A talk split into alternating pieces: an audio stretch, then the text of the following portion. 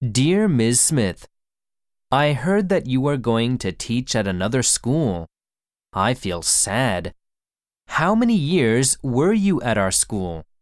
Was it difficult to teach us? If you're gone, I would like to keep in touch with you. Another, もう一つの、もう一人の、 sad, 悲し how many, い、いくつの、ですか keep in touch with. と、引き続き連絡を取る。